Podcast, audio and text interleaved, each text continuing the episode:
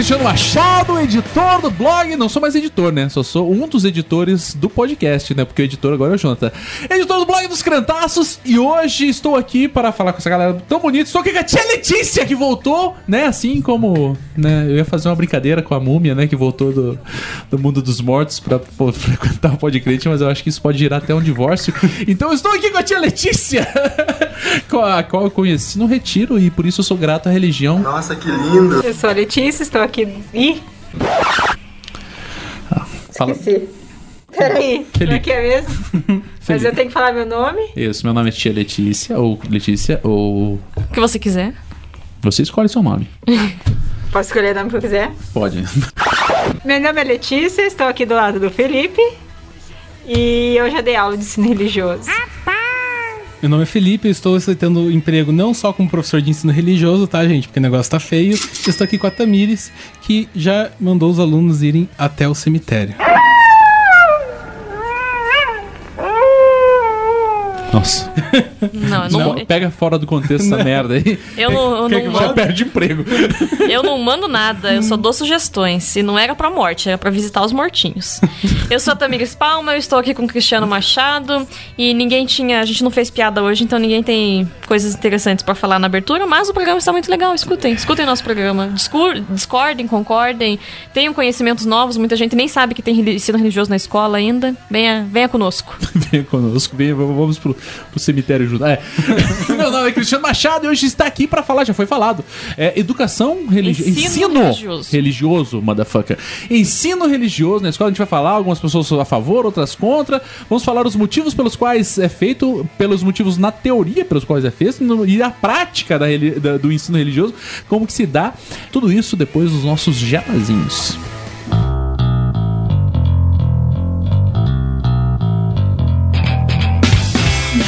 Jabazinhos, dinheiro, vem, Vem aqui, vem aqui, vem aqui, vem aqui. vem aqui, vem aqui. Você quer dinheiro? Você quer um pó de Quer- crente? Quer multiplicar? Quanto você tem no bolso aí? Quanto que você tem aí?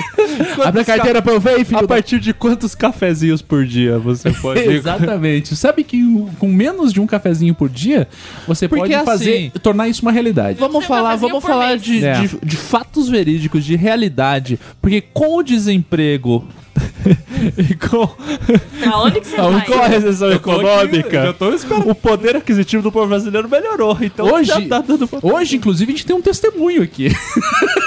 Dá um glória a Deus bem alto aí. Glória a Deus. Olha aí, galera. Hoje nós trouxemos aqui, né, no amplo espaço, né, o, o, o, o Crentaços Hall aqui, né, onde as pessoas vêm Isso, ele tá aqui fora do aquário de gravação, na Isso, plateia. tá lá, tá lá, tá- ele tá fazendo tum, tum, no vidro do, do aquário. Tá fazendo do anjinho no vidro ali. tá baforando e escrevendo Eu amo vocês no Isso. bafo. Mas viemos falar hoje aqui jabás, os de sempre que você já conhece, Jonathan. Pague o Patreon, pague o Padrim. O que, que você quer contribuir em dólar? patreon.com.br. Se quer contribuir em real? padrim.com.br barra crenta. Tô igual a Letícia. Isso é, é, ó. Daí você vem pro grupo Bar e Mercearia do Crentaço. Um dos maiores e mais bem frequentados bares da Fala internet de brasileira. tudo, de tudo é impressionante. Tem votação, tinha bolão do Oscar. Pessoas concorreram a prêmios. Teve grupo de leitura. Teve prêmio- grupo, Teve de, grupo de leitura, com, com direito a hangout, que foi organizado pelos próprios. Exatamente, tipo- que eu falei, cara, porra, vamos não aí. consegue fazer os nossos. Vamos aí, vamos aí, o cara, vamos aí, vamos aí, vamos aí. Tem, tem tópicos sobre mar, é, sommeliers de refrigerante. Aonde você Exatamente. acha isso? Qual outro grupo tem isso? Tem tanta coisa boa lá dentro. E que você entra lá dentro e você fala assim: ó, eu quero morar aqui, eu vou vender tudo que eu tenho e vou comprar um terreno aqui dentro. Não precisa comprar terreno. Pra só pagar. A partir você não de precisa um comprar à vista um terreno. Você pode fazer um consórcio que a partir de um dólar Exatamente, um mensal. aluguel, né? Muito, você muito pode cabe no orçamento da maioria do, isso. do povo brasileiro. né? Então é isso, né? Não tem muito mais o que dizer. Tem mais alguma coisa pra dizer? E aí, Jonathan? Não, contribua, porque é isso que mantém esse, esse É isso, programa é, acontecendo. é, é aquela frase. E é verdade, não é você que mentira, é verdade, é verdade, Você é que tá pagando Patreon, você, Felipe, é você que sustenta essa merda. E entra lá, lê, entra lá, lê os outros. Vai que você pode contribuir com um pouco mais, pode receber caderninhos, Pode pode, receber- participar de imagina. hangout. Que, pô, só coisa boa.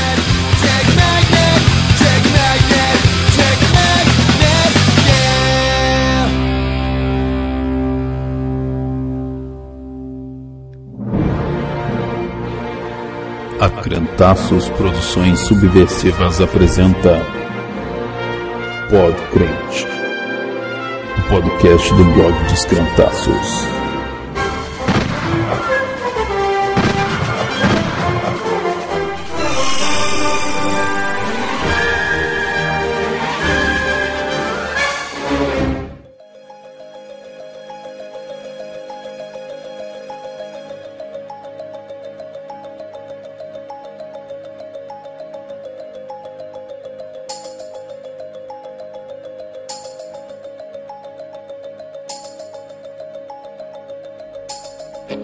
Hoje estamos aqui reunidos, né, nesse momento tão solene, com pessoas tão ou mais solenes até do que o momento, pra gravar sobre essa questão que é palco, né, de...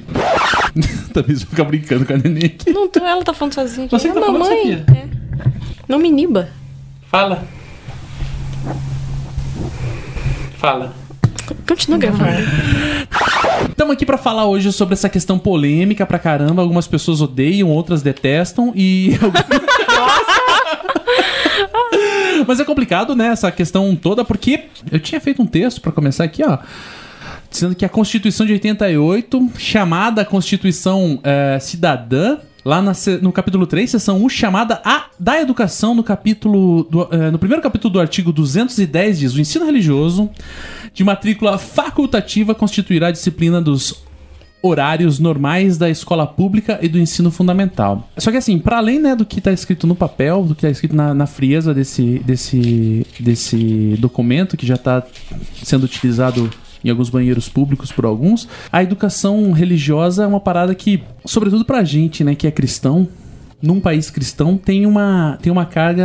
é, é assim, eu não sei se, se- se vocês vão discordar de mim, mas pra gente que é cristão e que questiona vários pontos dentro da nossa própria religião, a questão da, da educação religiosa torna-se talvez mais um, mais um ponto. Mais um adendo a ser questionado, mas a ser pensado sobre ele. Porque mais do que simplesmente dizer é certo ou é errado, o fundamental é se questionar. Se é certo, por que que é certo, e se é errado, por que que é errado. Diferentemente do que a gente aprende né, numa, numa perspectiva dogmática que, que, que vem pautando a igreja há tanto tempo, que você tem que fazer, ponto e acabou. A gente tá aqui com a Tamires, Olá, pessoal. Boa noite, boa tarde, bom dia. Essas coisas todas aí. tá aqui com o Felipão da Massa, Bem, amigos do Crentaços, estamos aqui em definitivo agora para mais um podcast. para todo mundo, né?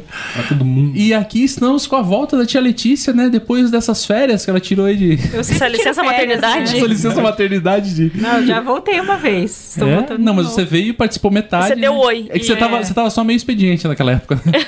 Fez metade do podcast Era aquela fase de adaptação quando você Exatamente. volta da licença maternidade. Foi, foi amamentar depois, inclusive. Pra falar sobre educação religiosa. Sobre. Sobre. Estamos com essa galera aqui pra falar sobre educação religiosa. Algumas pessoas que estão aqui, a Sabeira, a Tamires e o Felipe, já tiveram até envolvidos com a, a pós-graduação, né? É, a gente fez uma pós-graduação. Pós-graduação em educação religiosa. E a tia Letícia é pedagoga. Então, quer dizer, todo mundo que tá aqui, né? Vocês três, pelo menos. Todo mundo não, no caso. Nem eu, nem a Sofia. Estão ligados diretamente com a questão da educação religiosa. E assim, talvez para dar início nesse, nesse podcast, pedir pra Tamires falar alguma coisa. Fala aí, Tamires. Um assunto, assim, né, ele veio. Vai ter uma Sofia vazando aí no fundo, pessoal, não se incomodem. É, o assunto, eu e o Jonathan, a gente sempre conversou e tal sobre a importância e a questão de ser interessante mesmo, de se discutir. Eu acho que muita gente não chega a refletir de por que, que há um ensino religioso no Brasil, qual é a face do ensino religioso do Brasil, porque a gente tem primeira divisão, que é o ensino religioso na escola pública, que necessariamente tem que ser uma escola laica, e o ensino religioso nas escolas particulares que são confessionais, né? Então eles são estruturados e organizados de maneira diferente, porque a escola pública ela tem que manter a discussão no campo das ideias, mas não da- do dogma, sabe? Que a gente vai aprofundar a discussão aqui, né? E na, e na escola na escola confessional, né, seja ela de qual religião for, o ensino religioso ele pode ser voltado para a doutrina que se professa, né? Então pode ser um ensino religioso protestante, pode ser um ensino religioso católico, enfim. Espírita. É, não conheço nenhuma escola espírita, mas se tiver, pode ser também, enfim, da escola que for, né? E Só um exemplo, aqui em Curitiba, eu tenho um primo que estuda numa escola de uma rede de um coração de Jesus. De um coração É, de do Jesus. coração, do coração de Jesus. Ah, não sei, né? Mas ele estuda nessa escola cristã católica e até a- o quinto ano a educação foi uma catequese, assim, o ensino religioso. Era a catequese que eles tinham. Depois do sexto ano, eles mudam para um ensino religioso bem parecido com o formato do Estado, de você ter história da religião, de você discutir de todas as religiões diferentes, você discutir a doutrina. Não sei se- quem dá, se é uma formação católica, se é uma formação que eu não conheço a escola, né, Pra saber. Mas ele amplia, então ela entra pra discussão que seria parecida com a discussão laica da. Você quer descer? Então desça. Então, nessa escola, essa estrutura meio assim, sabe? Não é necessariamente só a doutrina da, da igreja, no caso católica, até a criança sair da escola, mas há essa discussão mais ampla, assim, de outras religiões, que é a diferença básica para partir a discussão, né? Então, quem não sabe como funciona o ensino religioso no- nas escolas públicas, em teoria, né? A gente sempre está falando na teoria, né? Às vezes a gente dá exemplo, mas a gente sabe que o ser humano é uma porcaria, né? Então, em teoria, o ensino religioso na escola pública ele tem que partir mais para a área de história da religião, de você discutir, né, as, as sei lá, a discussão, eu acredito, eu, não, eu fiz a pós, mas eu não dei aula ainda, né, no ensino religioso. Então, na minha visão, a discussão, ela sempre tem que partir da compreensão do outro, né, da compreensão das diferenças e tudo mais. Essa vai ser a minha principal crítica no ensino religioso, nas escolas. Que ela, ela vai permear pela, pela cultura daquele professor, que você não pode desmembrar ele daquilo que ele é e, e da relação dele com, com o meio que ele viveu. Então, assim, o ensino religioso na escola, agora aquilo que a Tamiris falou, ela, ela, apesar dela ser laica, a escola pública, eu só vou falar de escola pública porque é o que eu sei, ela sempre acaba che- chegando num ponto que o professor acaba fazendo, sim, puxando para o seu lado sempre.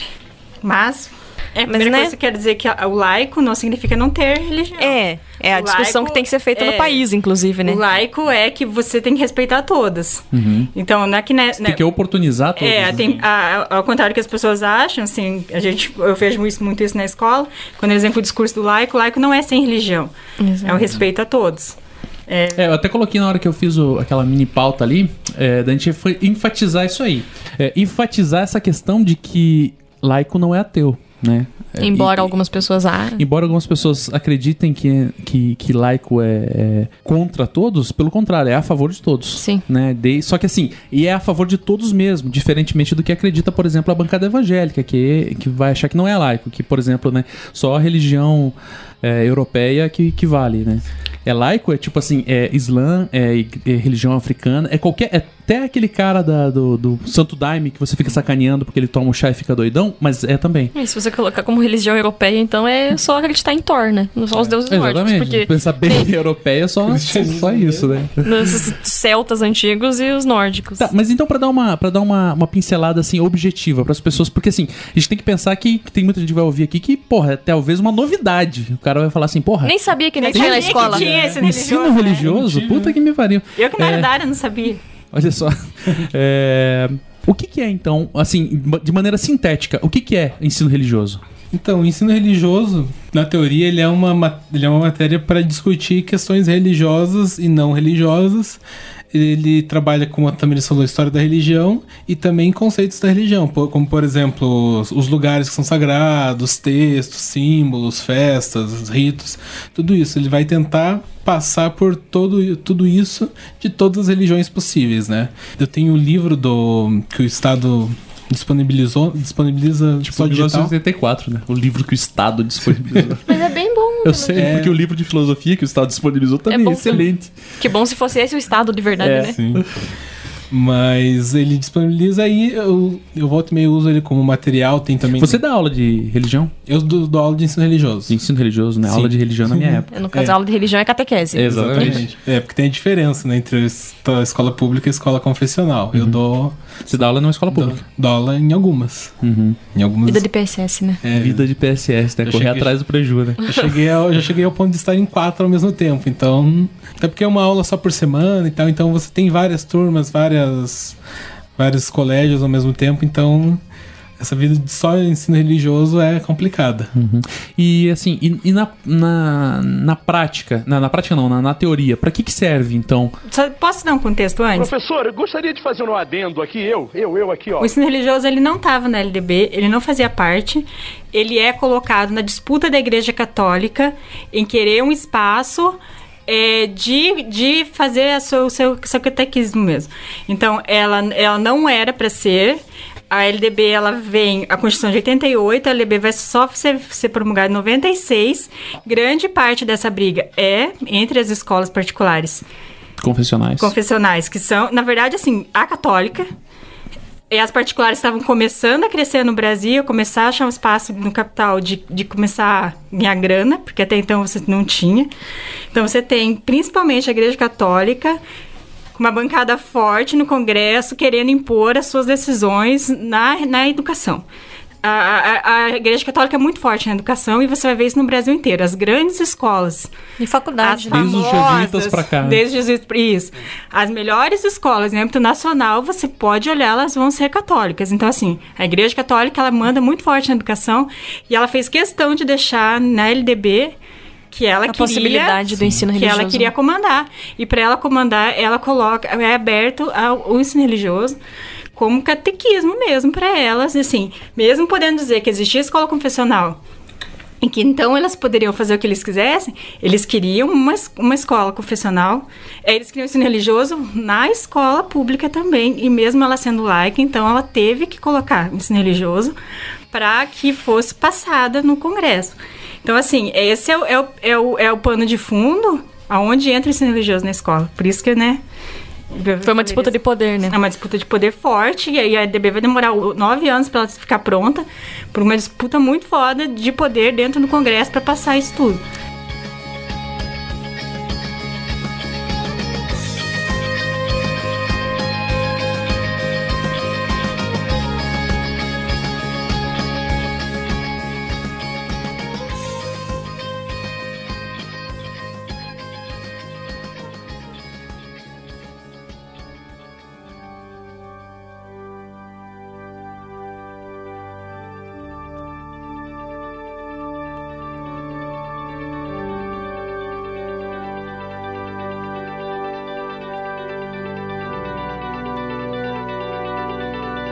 Então, tanto falando nesse- nessa questão das, do catequismo, da lei, uma coisa que é interessante a gente falar é que, assim, tem a lei nacional, né?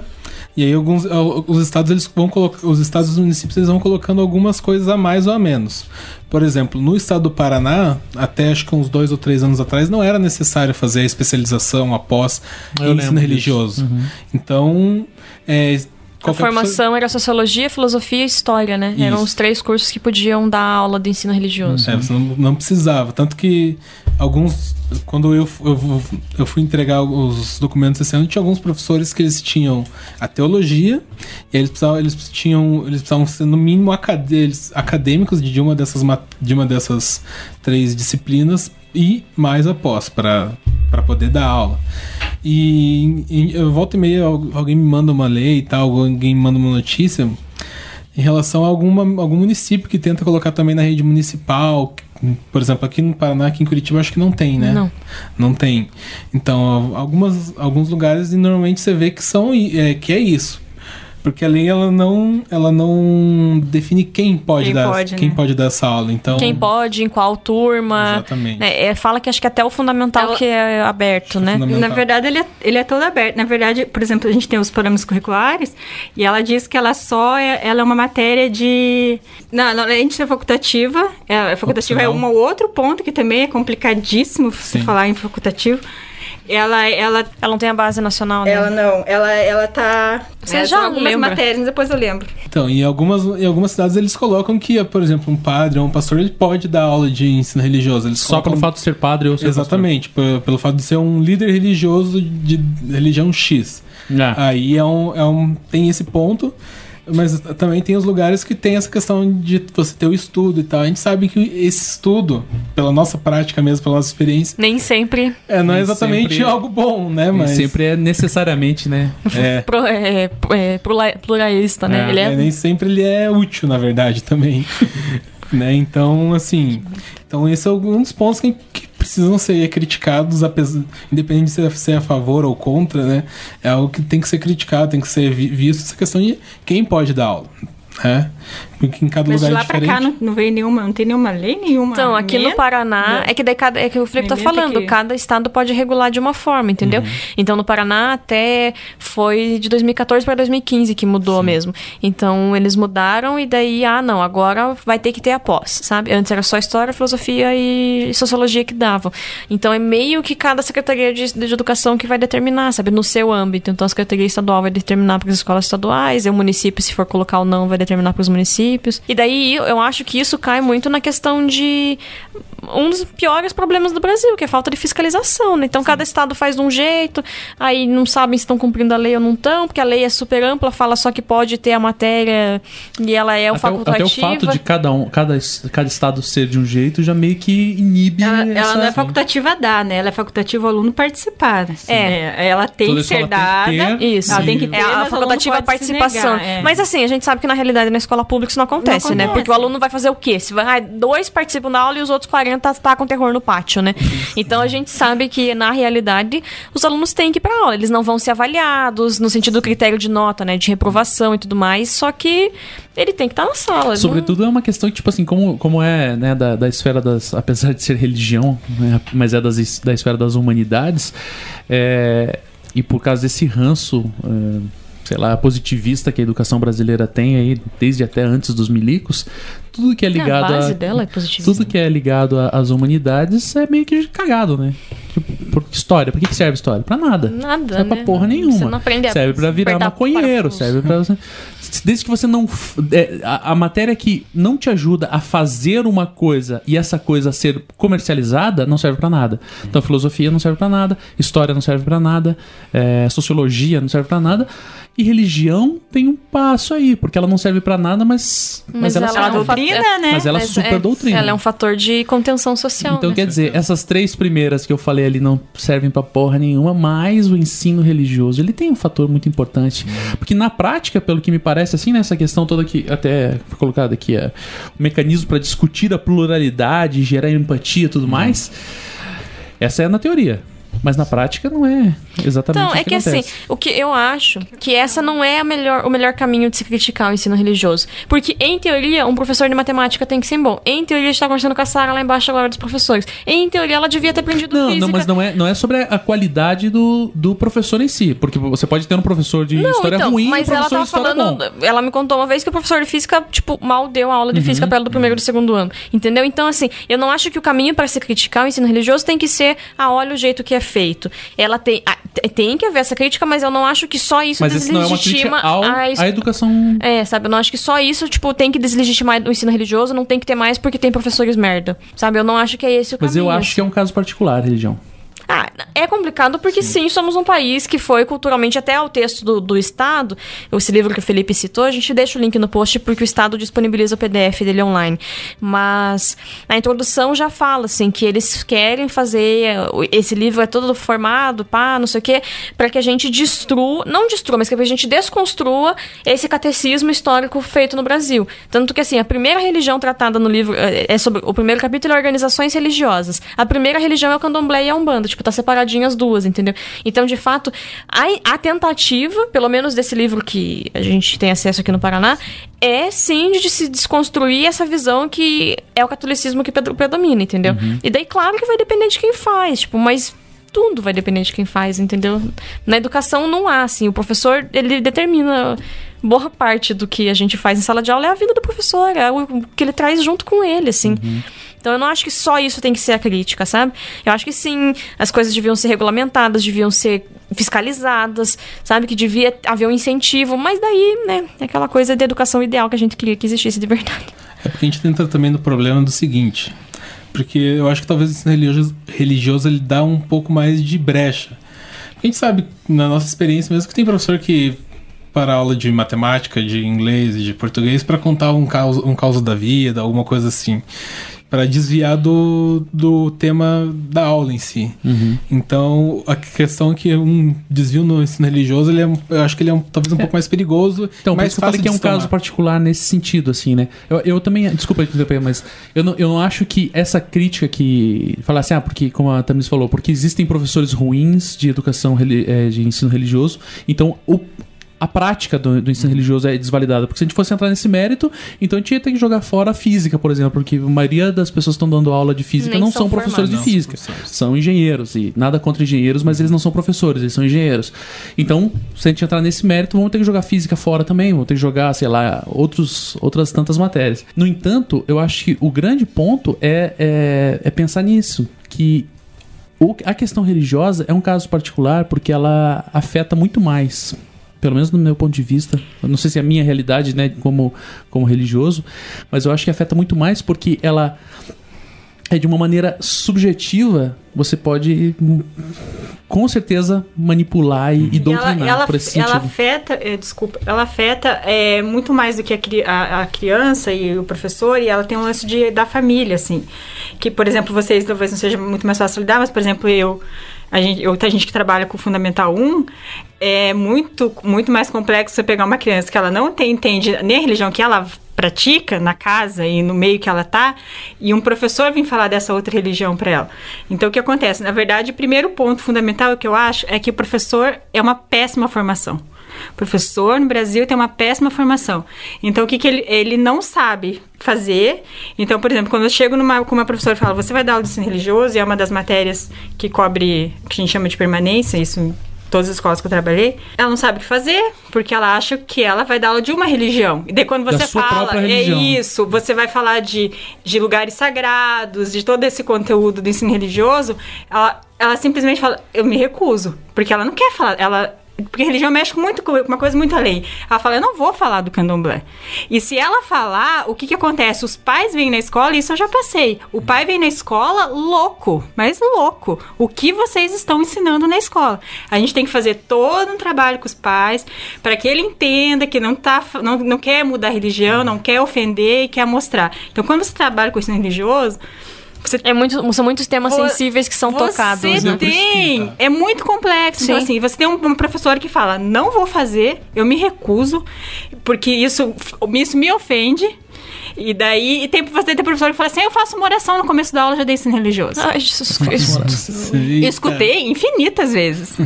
Eu fa... Então, assim, Eu você tem pra- professor eu que pra pega... Jesus me proteger do satanás do candomblé, né? Você tem professor que é, pega a tua sala e enche de esmiliguido e frase bíblica e ele fala que ele tá fazendo ensino religioso, porque é isso, você não precisa dar necessariamente essa, esse conteúdo formal. E ele e, e- tem professor que, que quer, daí quer fazer catequese do candomblé, da Umbanda, e, chama os alunos para ir no terreiro. Então você pensa na, na situação que fica. Então, assim, p- pra mim, o ensino religioso é muito complexo, porque pra mim, como pedagoga, você pisa num terreno minado o tempo todo. E daí, assim, você trabalha com os pais, você tem que fazer um, um mega trabalho, pai, professor, aluno, que começa a entender uma outra coisa também. E, e, e, assim, pensa nessa movimentação para criança muito pequena. É, então, daí por, por isso que eu acho, assim, é, eu acho que até o quinto ano não se devia ter, sabe? Pre- Pelo menos nas escolas públicas onde, né, o pai não, fa- não assinou lá a cartinha sabendo que ele ia botar a criança na, no Adventista, no Que colégio sabe que vai jesuíta, ser que sabe que vai ser isso, né?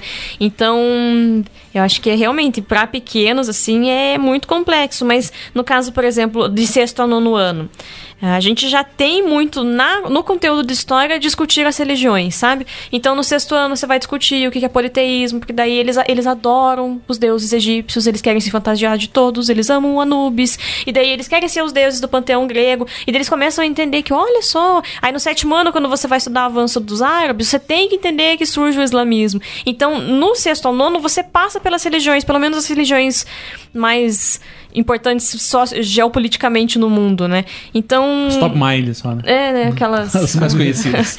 Então, você vai. Não há como, sabe, desvincular. Na história não tem. Assim, um aluno meu esse dia reclamou, pô, eu não quero. Ele é ateu. Tá no sétimo ano, ele é ateu.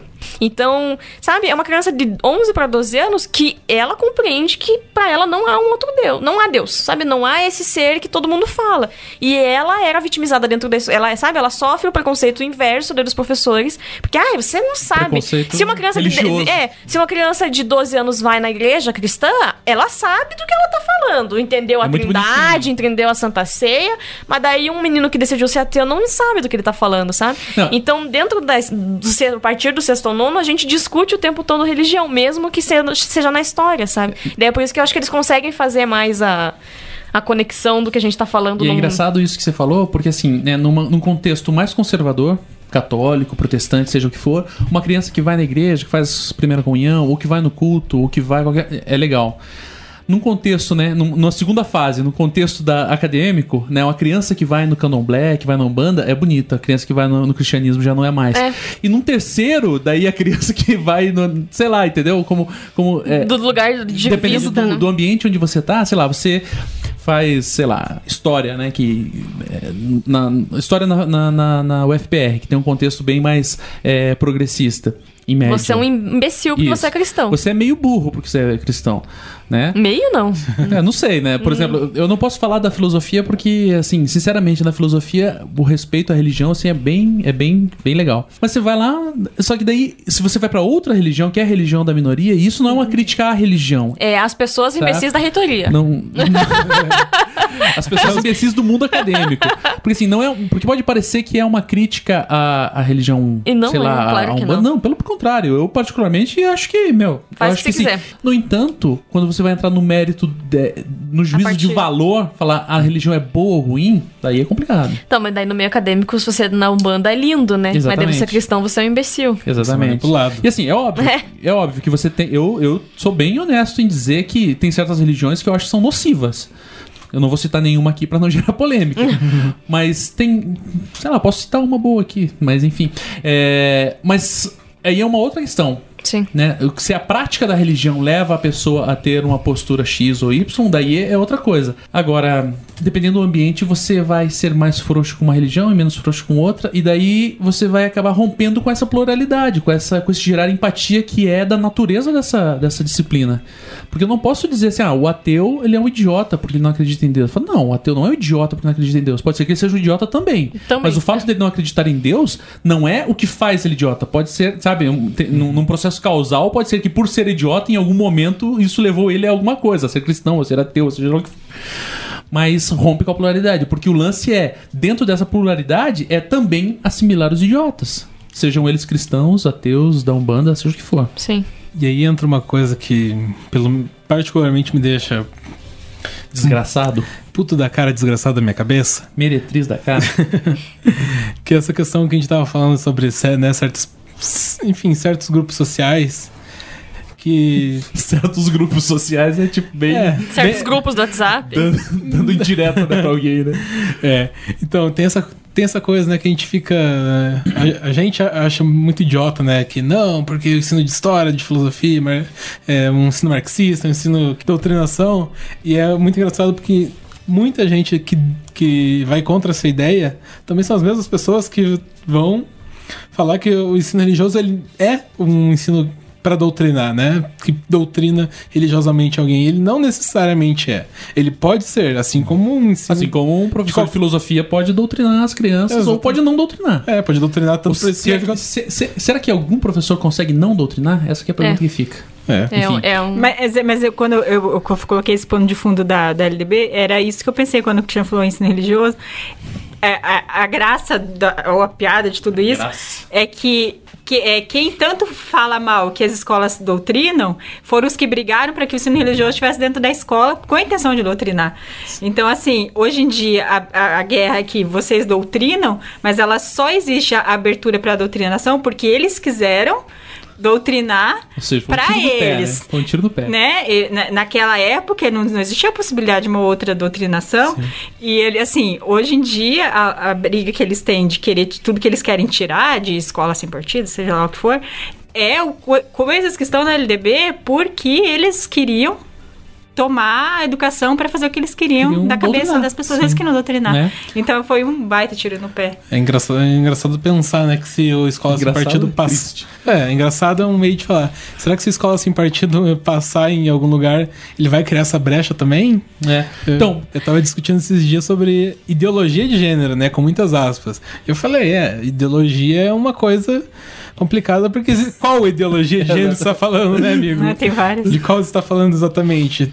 Já, já são usadas algumas na escola. a gente aprendeu uma, né? A gente- a gente Ideologia aprende. de gênero heterono- heteronormativa. É, entendeu? Então é uma questão complexa, né? Ideologia é sempre dos outros, po- política é sempre dos outros, doutrinação é sempre dos outros, né? E eu vejo muita gente que estudou em escola confessional confundir ensino religioso de escola confessional, porque eu estudei no. No fulaninho é, e no fui fulani- catequizado. Fui catequizado. É, você estava num colégio cristão. Seu né? pai sabia disso. Seu Seu pai pai, sabia. assinou o contrato da Ah, escola. tá- Ele tava lá assinou, no. não leu, talvez. Não, não, daí não, não é estava nas brasileiro, letras né? pequenas, entendeu? Estava lá. Não, porra, mas se você vai numa escola chamada. Sei lá, Adventista. Adventista. Escola Adventista de Curitiba. Você já vai imaginar que eles vão ensinar valores do Pior que eu acho que Adventismo. tem gente que acha que não. Mano, porra! Tem. Não, tem gente idiota que acha. Tem gente que vai pro Bom Jesus e acha que não vai Ah, ter. Acho que senão Nada. Bom Jesus é só bonitinho. É uma né? boa escola, tem, tem renome. Não, mas olha, vai tem no que primarista ser e acha que ignorante, o Marista é uma escola, a melhor escola de Curitiba. e- Então, mas é complicado porque a gente fala dessa forma, né? Igual a Letícia falou, até o Jonathan se indignou lá atrás. Mas a questão. Ah, não, não, não, não. É, mas a questão é assim.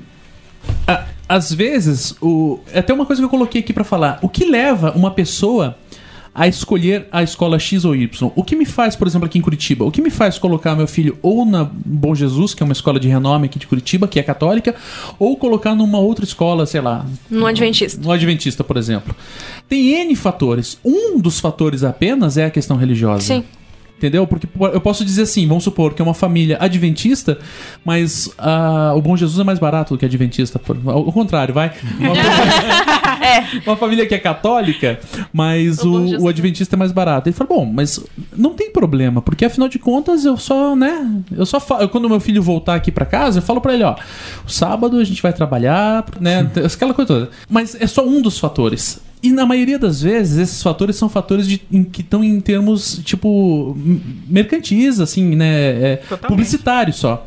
Eu olho pra aquela escola que tem uma propaganda muito mais bonita do que a outra e falo, porra, a que tem a propaganda mais bonita só pode ser a melhor. Não é assim que a gente escolhe, por exemplo, os representantes políticos da- do Brasil? E daí, o que, que me faz acreditar? Me faz acreditar de fato que algumas pessoas não têm nem condição intelectual de pensar, porra, se é uma escola adventista, eles vão ensinar os valores dos adventistas. O cara não sabe nem quais são os valores dos É, adventistas. nunca, é que daí, é, enfim, eu ia entrar em coisas específicas, mas Ah, não porra? precisa pro Não, não precisa pro programa. Mas, tipo, daí no Adventista, ele não pode pintar unha, sabe? Mas tá lá, fala que não Então, pode. por que, que não pode pintar unha? Você fala, não, não interessa se pode ou não pode. A questão é, quando você entrou lá, você não disse. É, e assim, é óbvio que você pode entrar num mérito de, porra, mas vamos revolucionar essa porra. Eu acho que pode até pensar nesse sentido. Mas uma coisa é certa. Quando você entrou lá, tava escrito que não podia. Se você vai lá, vou pro escola militar, daí eu falo, ah, mas eu quero deixar o cabelo crescer. Não pode. Então, esse, é, esse é, um- é uma coisa que é óbvia e fica muito fácil você fazer na escola, isso, na escola confessional. Uhum. O problema todo que eu acho do ensino religioso é a Quando escola ele acontece na pública, sim. É a escola pública, é essa escola com esse professor despreparado, com essa, com essa loucura que é de dar conta de um- um, Um batalhão de crianças. não, fora o batalhão de criança e não ter essa não fiscalização e toda esse N problemas da escola pública, ainda um conteúdo a mais que um professor não tem condição de lidar. Porque assim, o que, que tem acontecido nos últimos anos? Se tem jogado para a escola ensinar tudo. Então, hoje em dia a função da escola é, é falou diversidade, joga para a escola. É, sexualidade, joga para a escola. E não que a escola não tenha que trabalhar, ela faz parte da função da escola. Mas se jogou tudo e qualquer coisa a escola, ainda mais a religião. Então, assim, ela fica com o papel de fazer tudo na mão de um professor. De formar o a pessoa, um né? Não é professor. formar o aluno, é formar um cidadão que. É, a Constituição fala- ela vai falar isso, ela vai formar um cidadão. E realmente, você, eu acho que essa função é primordial da educação, assim. Mais do que ensinar conteúdo. Só que se, se vocês pegarem o. Gente, se, vocês pegarem uma grade curricular de uma criança, que é o que, que ela vai ter que pegar e aprender do primeiro ano ao quinto. você fica indignado, porque ela tem É muita coisa. É muita coisa. Não vai dar tempo. Não vai dar tempo. Nem comecei o ano e já sei que não vai dar Você tempo. não vai chegar ao fim do livro. Quatro Não anos não vai dar. vai. Ela vai fazer a oração e falar que deu ensino religioso. Sim. E ela vai falar dos espaços. Ela, não, ela é tão superficial e é tão passado por cima, é só porque eu disse que eu fiz, que. É, pra, e pra novamente, isso não é uma crítica à educação religiosa, né? É uma crítica ao sistema educacional. E pra que serve, então? Assim, a pergunta fica: é mais, algum, mais uma coisa, mais um conteúdo, mais uma perturbação na escola. Em nome de quê, pra quem e por quê, assim. pai, né? É que é uma, é uma questão minha, assim, né? Que eu, eu- um monte de gente vai discordar e tal. Mas é mais uma coisa pra quê? Numa escola que precisa de tantas coisas e que. É, mas talvez eu acho que a pergunta que fica aqui é assim: então qual é a função da escola, de fato?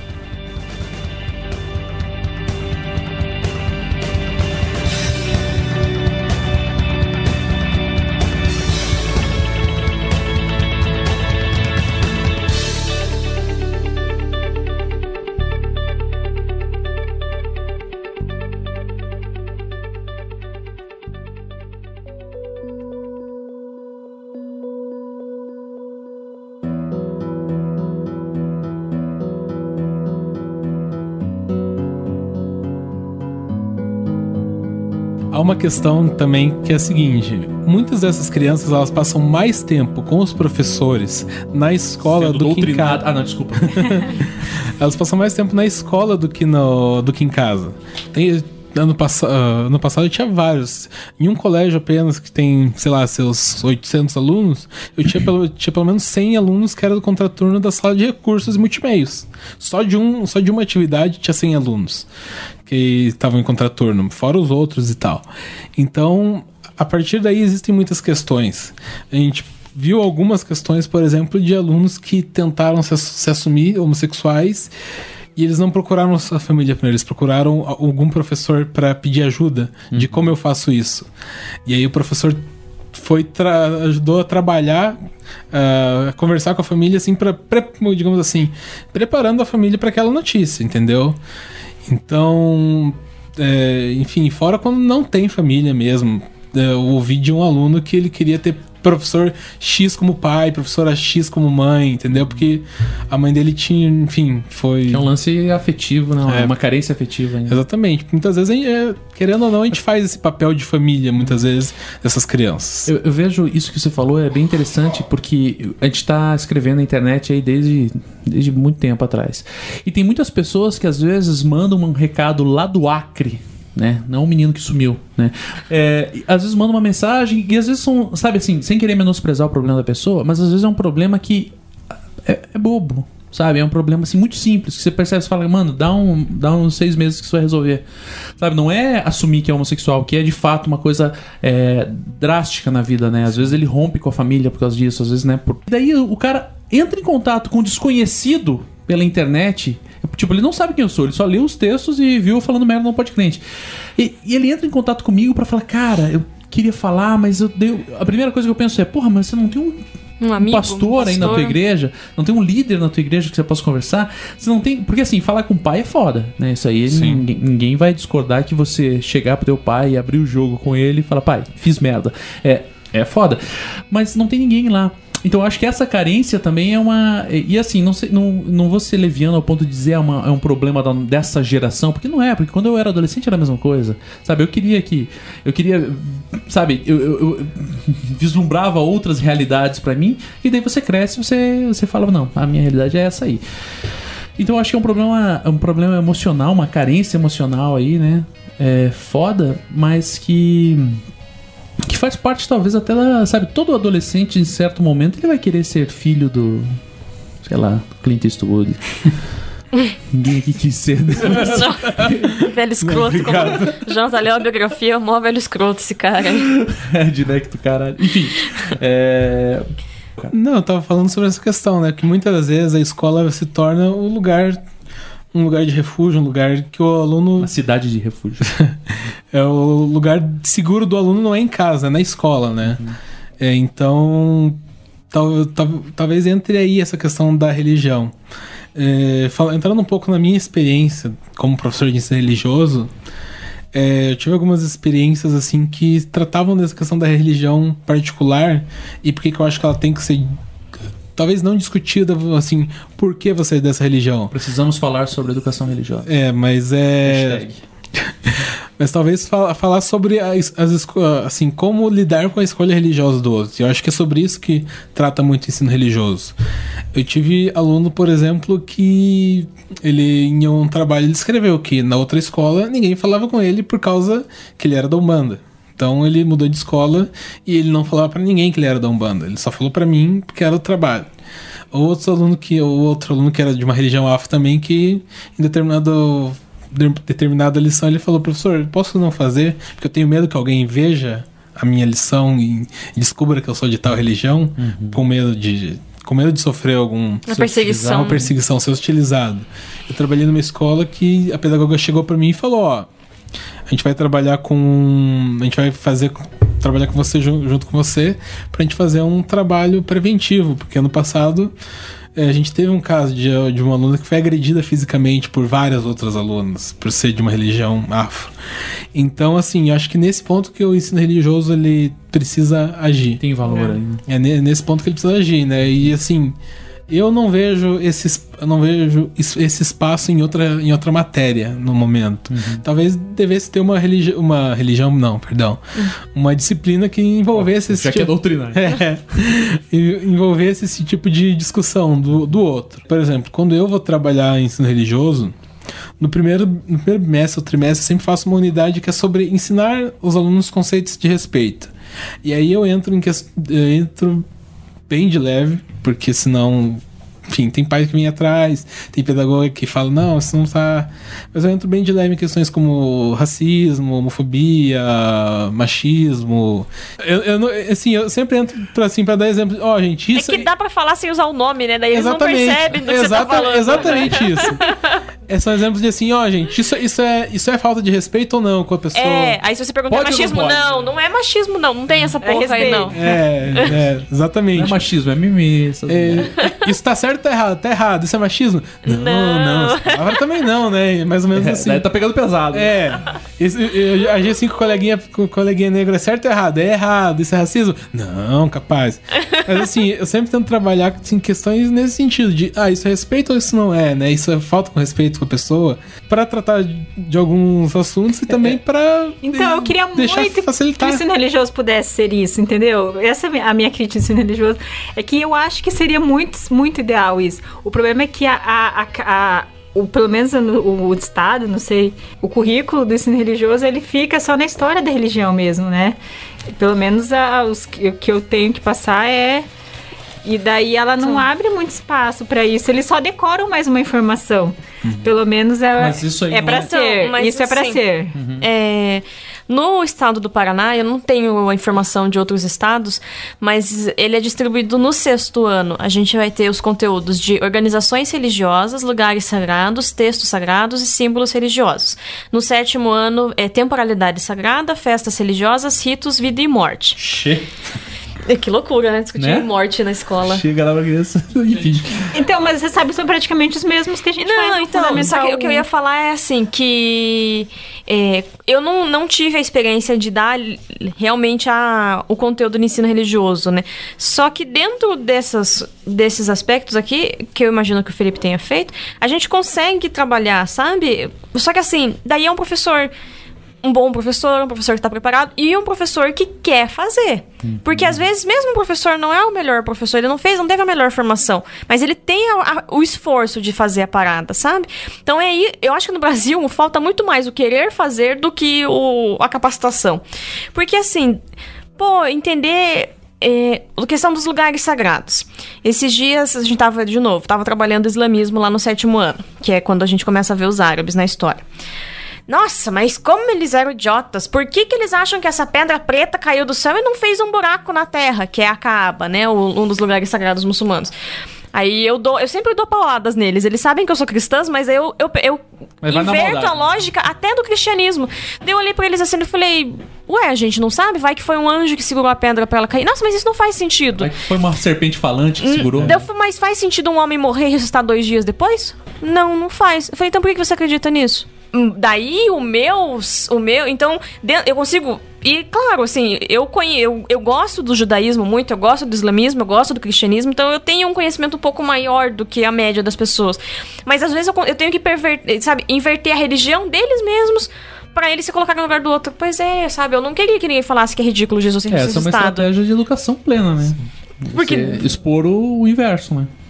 Que daí a maioria, eles adoram falar da catequese, então eu sei que a maioria ali faz catequese, vai na igreja católica, e aí quando você inverte o símbolo dele coloca o símbolo dele exposto como ridículo, ele entende, ah, não pode, olha só, não gostei disso. Então, eu acho que o problema é isso, assim. Eu sou, super favorável ao ensino religioso. O que falta é as pessoas terem vontade de fazer bem feito. Mas daí é o problema da desmotivação, salário é uma bosta, trabalho em oito escolas pra fechar a grade. Enfim, né? Os problemas são N. Eu acho que deveria ficar mais pra frente, talvez. Mas daí também pra frente, talvez o Daí o esteja governo pior, não deixa, né? Daí o governo não deixa, porque daí tem Né? que ter Já- 10 já- aulas de O matemática. preconceito já é muito maior. Muito mais não- enraizado, É, né? muito É mais enraizado. é. nessa, nessa questão. Por exemplo, alguma, algumas coisas eu consegui fazer com que alguns alunos não, não fizessem mais algumas brincadeirinhas, principalmente cunho racista. Eles sabiam que não podiam chamar o coleguinha de carvão, de macaco, essas coisas. Não né? sou Tipo, tuas negas. É, eles, eles sabiam que eles não podiam falar isso na minha aula. Né? Então, em algum, mas assim, é até engraçado porque algumas pessoas não têm realmente noção de como é a sala de aula. Algumas. É, Sobretudo, Ninguém. é. Porque. sobretudo quem decide so- sobre o que vai acontecer dentro da sala de aula. É, principalmente esses, Exatamente, no caso. esses não têm noção nenhuma, né? Então, assim, muitas vezes a gente não. há um, um problema é que você não consegue. Não consegue conversar. Tem aula que você não consegue fazer a chamada. Sem. Sei lá, sem. Sem chegar rouco na outra sala. É, exatamente. Você não consegue, você não consegue sair. Você está saindo segunda-feira do colégio e está sem voz. Então, as- assim. Existem algumas coisas que são complicadas. A gente tenta trabalhar. Eu, procuro, eu fiz em um colégio, eu fiz um trabalho muito legal interdisciplinar com uma professora de português, que a gente estava trabalhando com. Eu não lembro o que exatamente no ensino religioso, mas aí a gente pegou os nomes dos alunos para eles contarem a história dos nomes deles, fazerem uma mini biografia. Aí eu. Porque eles só- também eles são com muitas coisas de, apeli- de, apeli- de fazer apelido um do outro e tal. Aí conversei com a pedagoga, conversei com a professora, bacana, ficou um projeto muito massa. Tentei hum, é, colocar em outras escolas. Aí a- um- um- uma pedagoga não queria, outra professora de português não queria, então tem esse lado também de você não querer sair da caixinha, não querer sair do que tá assim, do, Do seu conforto, conforto. né? Tá- é, Exatamente. tá cômodo, né? E até entrando nessa questão, eu lembrei agora, é, algumas pessoas que realmente não têm noção de como funciona uma sala de aula, é, principalmente a gente que tem, as- assim, a gente vive numa bolha de esquerda, né, de pessoas progressistas, pessoas me perguntando, né, escuta, mas você tá falando de, de religi- religiões afro? Acho, espero que esteja, né? Eu sei É, que... O pessoalzinho da esquerda veio perguntar É. pra você. Ou então... Ah, você- não, eu, eu dou catequese. Eu faço É. Santa Ceia com eles todo dia. E eu, eu, e eu- aí eu, eu mandei um plano de aula meu só falando sobre isso para a pessoa. Aí, claro, você arranja estratégias. Por exemplo, falando de lugares sagrados, eu, eu- o que, que eu fiz? Eu trabalhei com religiões afro num dia e no outro o cristianismo para não ficar tão para os pais não, não quererem me matar tanto, né? Sim. Você vai, você vai inter- intercolocando. Intercalando, né? Intercalando, né? Mas assim, é, pessoas perguntando, não, você consegue problematizar as coisas, desconstruir? Eu falei, cara, tem- Gente do céu. Eles têm 10 anos. eu falei, cara, tem dia que eu não. Eu falei, cara, tem dia que eu não consigo fazer chamada. Então, assim, mandar dois pra fora. Mandar dois passear um pouco. Então, assim.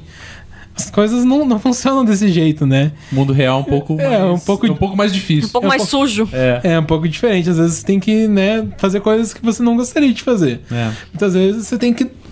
Sei lá, você tem que.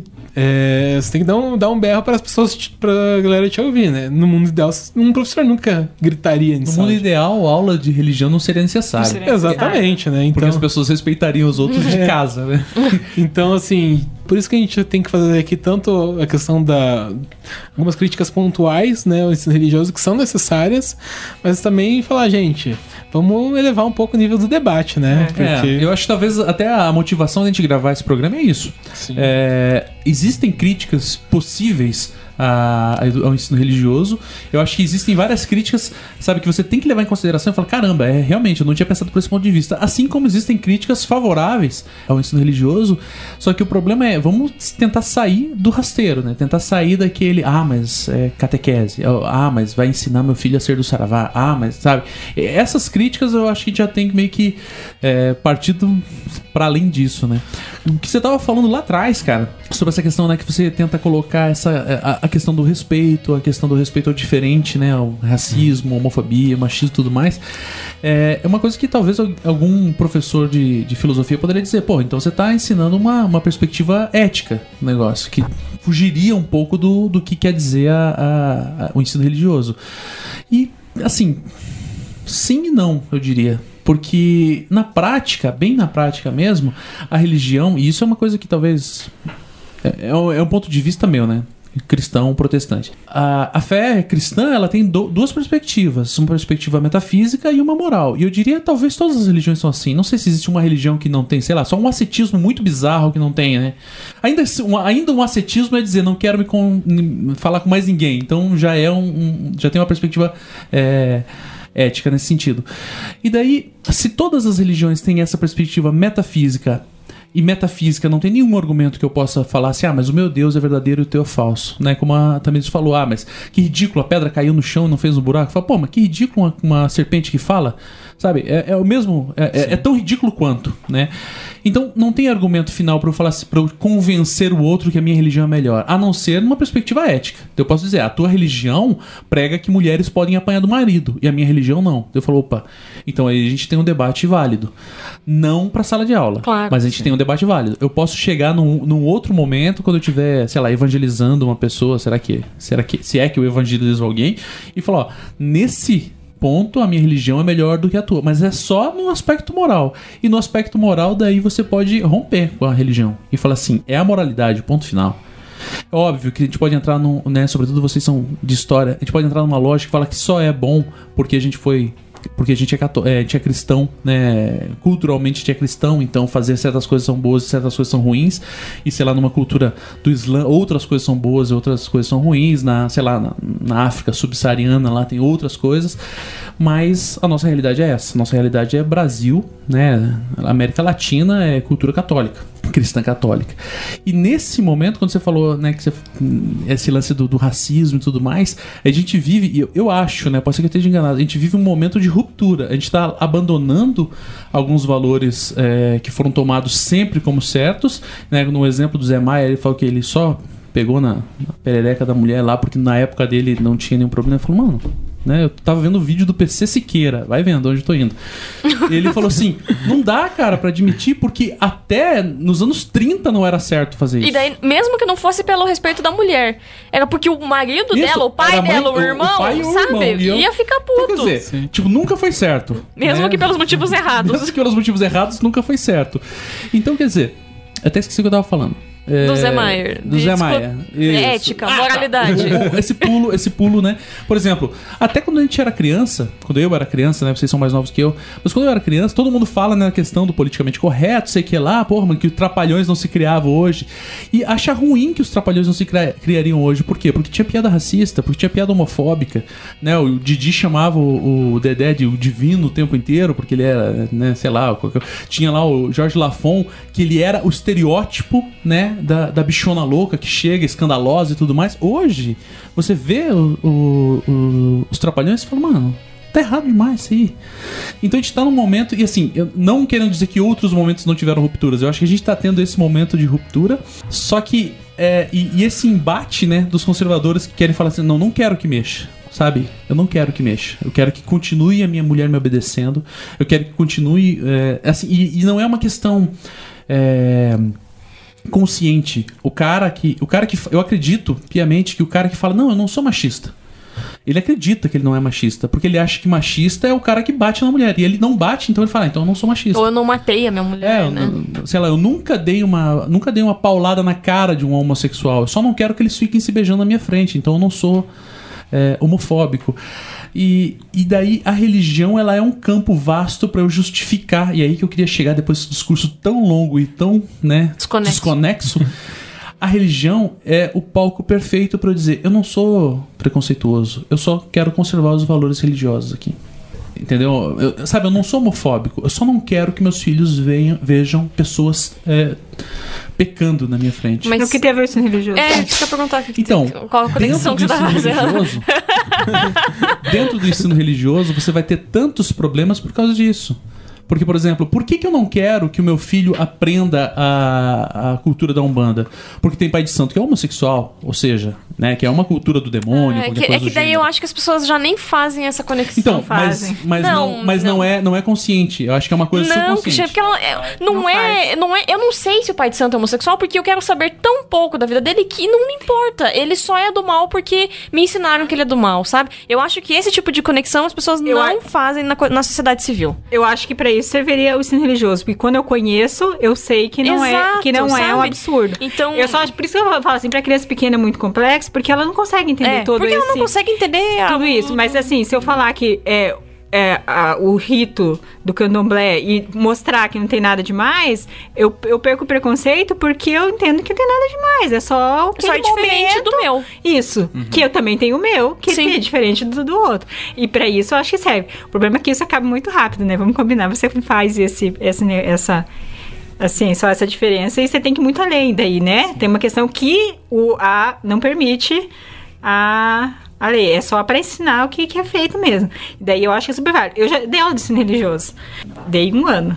Eu lembro que quando eu fui dar, a primeira coisa que eu fiz foi o levantamento da, de- porque eu religiões. peguei das religiões da sala. E eu fiquei, eu peguei o ensino religioso da escola inteira. Era uma aula só. E daí eu fiz, era criança, óbvio, daí eu pegava desde o primeiro ano até o quinto, só as crianças pequenas. Era para as crianças, né? que- E os pais responderiam. Não, os pais respondiam, daí eu mandava pra casa, o pai respondia e as perguntas eram qual é a sua religião, é, quanto tempo, quantas vezes por semana você vai na sua. Você participa, né? Faz alguma coisa e tal. Assim, as crianças, e de pergunta para as crianças, elas mesmas não sabem que religião elas têm. Elas não têm ideia. Elas não sabem que, que ela é evangélica, ela é diferente da católica, e para ela não faz diferença nenhuma. Não tinha ninguém de outra religião que não fosse, não fosse católico ou, Ou ou evangélico, não sei, é isso, é região aqui, né, Boqueirão, é periferia, então você pra- pra- não tem acesso a uma outra religião, digamos, entre aspas, né? E assim, ninguém conhece, pra eles não existe uma outra coisa. E, é- e quando você conta, por exemplo, uma história do isso, de um lugar sagrado, de um, de uma, de um livro sagrado, pra eles a história é igual a história, sei lá. Chapeuzinho vermelho. Chapeuzinho de vermelho. E pros pais não é diferente. Os pais não fazem ideia que existe outro tipo de religião. É, a pergunta é: você- se você conhece, você sabe de alguém na tua família que tem uma outra religião? Ninguém faz ideia que, que, que religiões existem no Brasil. Quando você fala esse pluralismo cultural e de, Essa de religiões, não, não existe isso. É que ele existe, mas ele existe em guetos, né? Ele Então, é, talvez ele ele seja sempre- escondido. Ele sempre tá eu em vejo que guetos. no, no ensino fundamental 2 isso, isso já é um pouco mais aberto. Já vejo alunos falando, pô, mas, ah, mas o meu, meu tio é espírita, ah, mas o meu tio é da religião. é, Então ele já umbanda." tem mais, né? Tal, acho que eles já têm mais essa consciência deles do, De que há uma diferença. Então, mas é, o pai não tá se importando com nada, não. Mas quer ver, é, é muito, é muito bizarro isso, porque, por exemplo, eu sou um caso particular nesse sentido, porque a minha mãe, ela é católica, sempre foi católica, né? Tipo, interior de Santa Catarina, aquela coisa. A minha avó era da Umbanda, né? Ela sempre levava a gente em festa do Cosme Damião, essas paradas assim, e a gente morava no mesmo terreno do meu tio, que é bispo mormon. Nossa! Então, você tá entendendo? um Deus, né? estudo sociológico. né? Exatamente. então, o que que, o que que acontecia? Só que, assim, no final de semana, no domingo, todo mundo almoçava junto. Era mesmo macarrão, mesmo frango assado, todo mundo junto.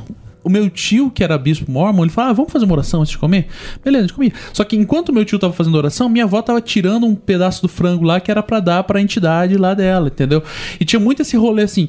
E pra minha cabeça de criança, né, crescida no, no- no- Nessa, nesse nos meio. anos 80 ali, né? Nesse nesse caldeirão. meio, nesse caldeirão sociológico e religioso, não tinha nenhuma diferença. Eu sabia que meu tio ia fazer reunião segunda noite, eu sabia que a minha avó ia sexta-feira à noite, sabia que minha mãe ia na novena, mas na prática eu falava, caramba, né? Depois quando você começa a crescer, você começa a, a sabe, a- você começa a perder Juntar essa, pontos, né? perder essa Casca, pureza de falar, porra, na real nem é tanta, sabe? Não, não precisa agredir tanto assim, só, sabe? Apesar de eu achar que de fato meu tio, ele achava que a gente, né, ia pro inferno, porque, lá, minha, minha avó era da Ubanda, então ela- fatalmente ela iria pro inferno, ou qualquer coisa assim. Mas na prática, na praxis da vida mesmo ali, era a mesma coisa. Era todo mundo junto. Era, sabe, a minha avó, ela era do Saravá, mas ela fazia oração meu tio e ia na missa de vez em quando e tudo mais. E. E para mim, assim, eu acho que talvez o, o grande ponto da, da, da educação religiosa, nesse sentido, é trazer um pouco disso que eu vivi naquele momento. É você ter consciência de que tem diferença, mas que essa diferença nem é assim tão, tão limitante de, de relacionamento. Né?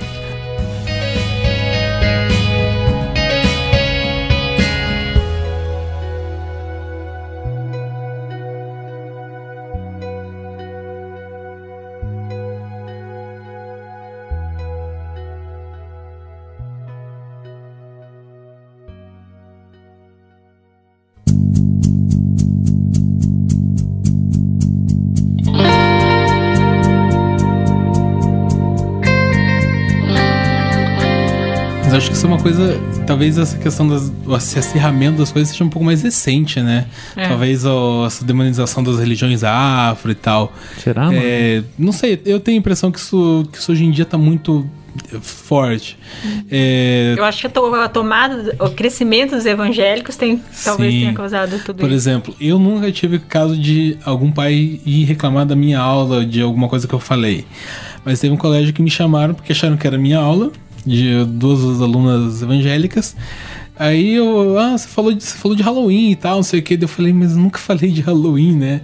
Na sala de aula. Daí eu fui ver a, fui ver a matéria de inglês. A professora de inglês tinha passado um texto que citava Halloween. Aí os pais foram lá tirar satisfação, entendeu? Eu, eu tenho um, cole- tive um colega, professor, que ele falava: Olha, eu não falo candomblé nem, candomblé nem umbanda, eu falo religiões afro, porque eu já.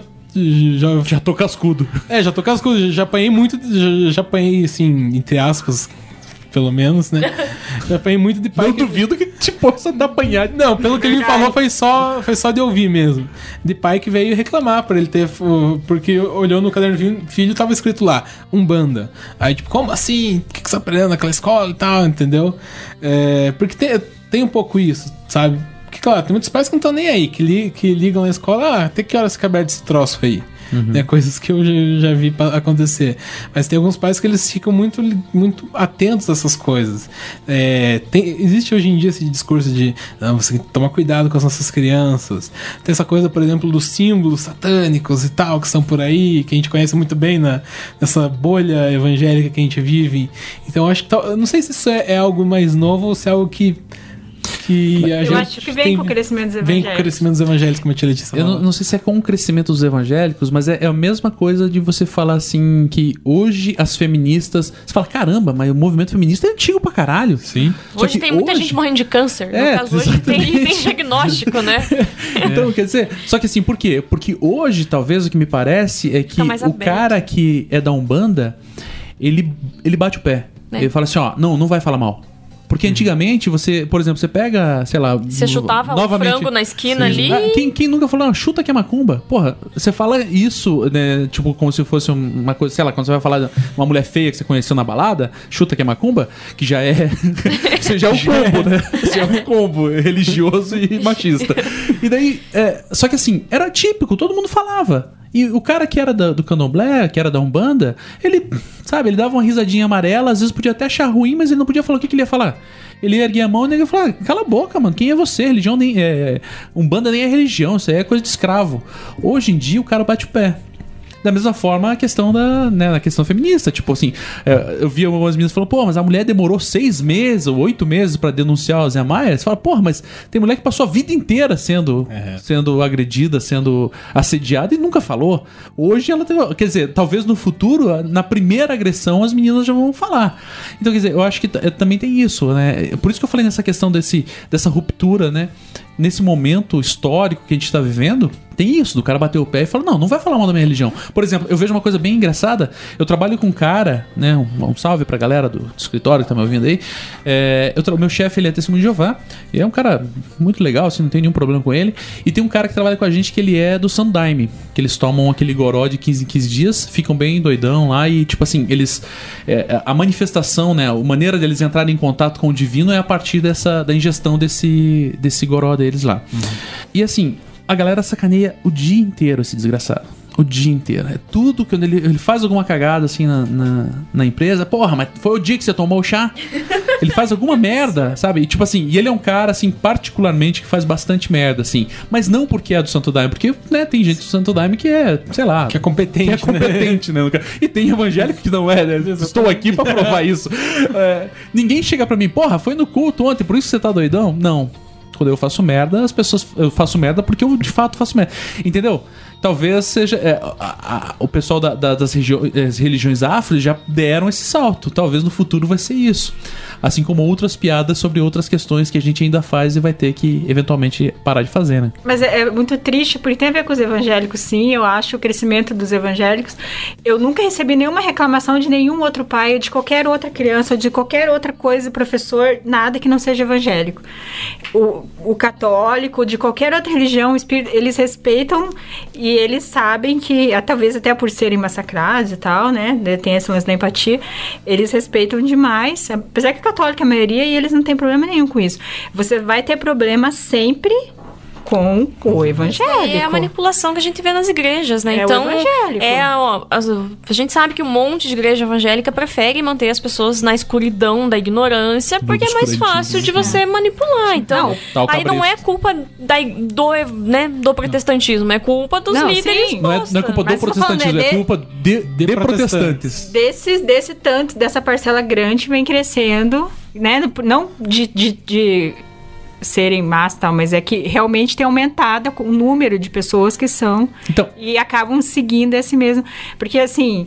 Pai que vai bater o pé que o filho não pode assistir aula, que reclama do, do desenho, do, do, do- de qualquer coisa, de qual- sempre. negrinho do pastoreiro. Você pode falar a besteira que for na escola e o pai não liga. Agora, você mexeu com. Falou banda, candomblé, falou qualquer outra religião, bateu na escola. É, é engraçado porque eu tenho. Eu tenho. Não, não, vou- não sei se eu posso dizer amigo, mas tem colegas, gente que estuda lá comigo, que são pai de santo. Né? Eu não sei se umbanda ou candomblé, mas também não importa exatamente o ponto. E dentro da realidade deles, conversando com ele, eu- a gente gosta muito de conversar sobre questões religiosas, sobretudo é, aspectos teológicos, né, do- da- as diferenças entre, entre as nossas maneiras de pensar o divino. E uma vez a gente estava conversando com outro assunto qualquer e eu falei, porra, mas é bando de crente alienado, né? E o cara falou assim, não, mas também dentro do- da, da Umbanda, era da Umbanda, dentro da Umbanda também tem. Daí eu falei, mas peraí, como assim? Daí Ele falou, a diferença, e daí eu falei, eu fiquei chocado com isso. Ele falou assim: tem centros espíritas, isso é uma coisa que ele falou, centros espíritas da moda. Centros espíritas da juventude, onde as pessoas vão porque é muito mais legal lá. E pela lógica que ele falou, assim, o legal era você ir no centro espírita que é da tua, eh, da tua região, pra você viver aquela comunidade ali e tudo mais. Então, o cara cruza a cidade pra ir lá pra falar com aquele, porque lá, quando aparece fotografia no Instagram, eu falei, puta que me pariu! Teve uma matéria que eu li há uns dois anos atrás sobre isso. Sobre o crescimento de, tipo, essa geração millennium aí nos centros e tal. Aí a galerinha. Ah, é descolado, gente. Não, nossa, eu venho aqui, Deus usou roupa branca, não sei o quê. Tipo, uma, uma burgues... um aburguesamento da, da religião afro, sabe? E assim, porque dentro das igrejas evangélicas você vê isso. E assim, é uma crítica que até foge a minha, a minha já típica crítica ao neopentecostalismo, que você vê isso desde a da igreja mais tradicional até a igreja que surgiu hoje. E daí o cara falou, pô, mas dentro da Umbanda também tem isso. Eu falei, caramba, é claro. Nunca tinha pensado. Talvez a gente verifica isso mais porque você tem um. né, Quantidade, né? Talvez pelo. O número mais expressivo na, Isso, na você tem muito É, mais- foi isso que eu disse. né? Esse, esse muito, muito E porque a gente vive muito mais perto de pessoas assim também, né? da bolha evangélica. É que nem eu falo, assim, eu não aceito gente que não é cristã criticando a igreja no aspecto teológico, sabe? Igual tem um monte de gente, ah, a igreja tá fazendo isso errado. Amigo, você não entende como funciona por dentro. A gente não consegue ver os, os problemas da Umbanda porque a gente não tá. Então, é claro que a crítica tem, sempre tem que vir internamente, porque é você que tá vivendo no cotidiano e vai ver os problemas Sim. que tem, né? Isso, então, é, uma, isso é uma lógica da, da reforma, inclusive. É, só, é, não, o que eu ia falar é que, assim, é, claro que a gente faz críticas e o Crentaços faz isso, né, com frequência, de mostrar coisas, questões doutrinárias que a gente discorda de outras igrejas. Mas a gente só. O cara que fala de fora, ah, crente é burro porque dá o dinheiro pro pastor, ele não entende a lógica que em muitas igrejas, eu não tô falando dessas mega igrejas de 4, 5 mil membros, igreja de 300, 200, 100 pessoas, o dízimo é o que paga a conta de luz da igreja, é o que paga a conta de água, é o que paga a tiazinha que limpa, é o que paga o salário do pastor, que recolhe o INSS do pastor. Então, a pessoa não consegue conceber, sabe? Ele vem É pela tem, tem um generalização. título dízimo, né? Que em outra religião seria outro nome. Então, na, sabe? na Umbanda, Então- com certeza, alguém vai pagar o aluguel do, do ambiente. Exato, Sim, sabe? Ele vai fazer uma oferta da oferta. mesma forma, entendeu? Então, é nesse sentido, assim, que o cara vai fazer uma reflexão da Umbanda que a gente, obviamente, não vai ser capacitado pra fazer, porque a gente não vive essa realidade. Uhum. A única né? crítica que a gente pode fazer é essa crítica que eu falei moral, né? Fala assim, ah, sei lá, se na Umbanda eles pregam que sei lá, pode bater na mulher, por exemplo, não é o caso, mas vamos supor.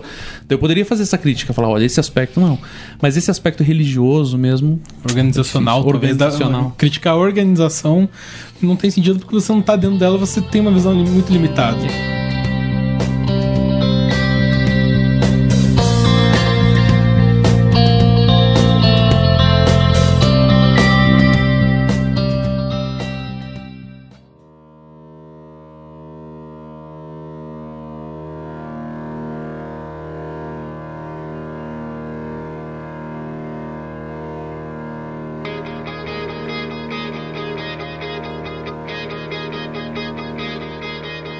Uma coisa que eu acho que é interessante também te lembrar é o seguinte, né?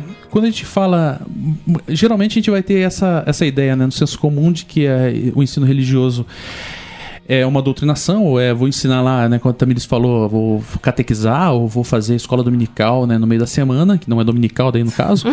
É, mas é complicado porque, por exemplo, na realidade, vamos, vamos usar só o exemplo da igreja protestante. No nosso caso aqui, todo mundo aqui é protestante. Como que daria para centralizar o que é ser protestante em, em uma única em uma única de uma única maneira.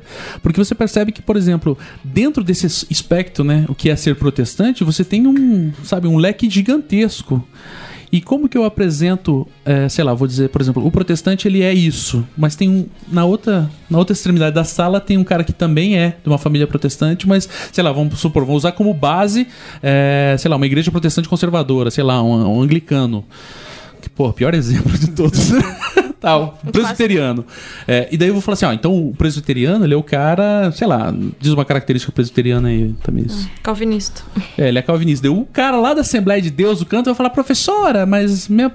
Sabe? E daí isso a gente pode levar também pra Umbanda, pode levar isso pro catolicismo, que apesar de você ter, ter ele centralizado, você tem a figura do Papa que, que determina tudo, mas, mano, na mesma rua, se a, se a rua começa no bairro rico e termina no bairro pobre, a igreja do começo da rua é de um jeito, a igreja do final da rua é da outra, é de outro, completamente diferente. Como que a gente faz pra pra determinar objetivamente, então, isso? Tem como? Isso aqui não é objetivo, né? Então, mas aí que tá. Se não, justamente o- a a justificativa pela qual eu digo, não tem como você fazer essa doutrinação tão, ah, sabe, agressiva como algumas pessoas imaginam que é. Não há uma, uma homogeneidade né, em nenhum desses grupos. Então, por exemplo, quando eu falo de islamismo, eu falo que existem vários grupos, que falam, tem os chiitas e tal.